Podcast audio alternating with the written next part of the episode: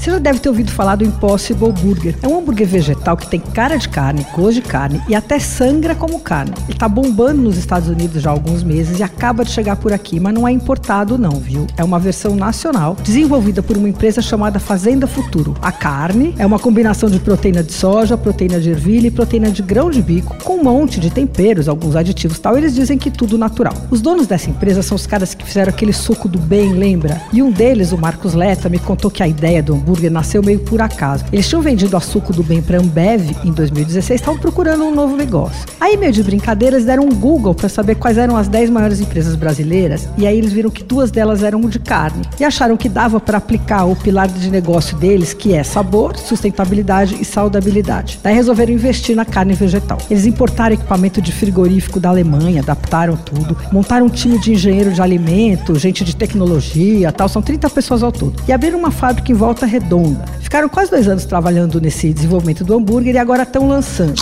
Aqui em São Paulo vai ter na lanchonete da cidade e de um jeito bem bacana. Todos os hambúrgueres do cardápio da lanchonete vão poder ser pedidos na versão normal ou nessa versão vegetal. E lá eles estão chamando de LC Futuro 1.0. E 1.0 porque os caras, os fabricantes, continuam aprimorando detalhes para deixar cada vez mais parecido com carne de verdade. Bom, eu fui lá provar e foi bem interessante. Daí eu entrei na lanchonete da cidade para ver a preparação desde o começo. Puseram hambúrguer naquela chapa, tal, foi a crostinha, foi ficando parecido com carne. Aí o chefe colocou no pão e me deu para provar. Eu dei uma mordida bem pequenininha, assim, bem desconfiada ali na cozinha. Tinha gosto de carne, achei incrível. Daí mordi de novo. Aí senti tempero, tinha cebola, tinha um toque defumado, uh, sal, pimenta tal. Apertei um pouquinho, saiu um liquidinho translúcido rosado, como se fosse carne mal passada. É, na verdade é um, é um líquido de beterraba, mas não tem gosto de beterraba. Bom, aí fomos pra mesa e veio o X salada. Aí comendo o sanduíche inteiro, eu cismei com a textura do negócio. Achei que faltou firmeza, tava mais parecido com um hambúrguer de caixinha, sabe? Do que com um hambúrguer artesanal. Mas olha, é parecido com hambúrguer, né? Com carne. E teve uma coisa, eu saí super leve depois de comer, umas duas e pouco da tarde,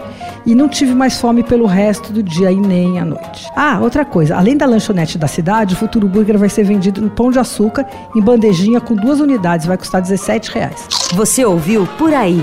Dicas para comer bem com Patrícia Ferraz, editora do Paladar.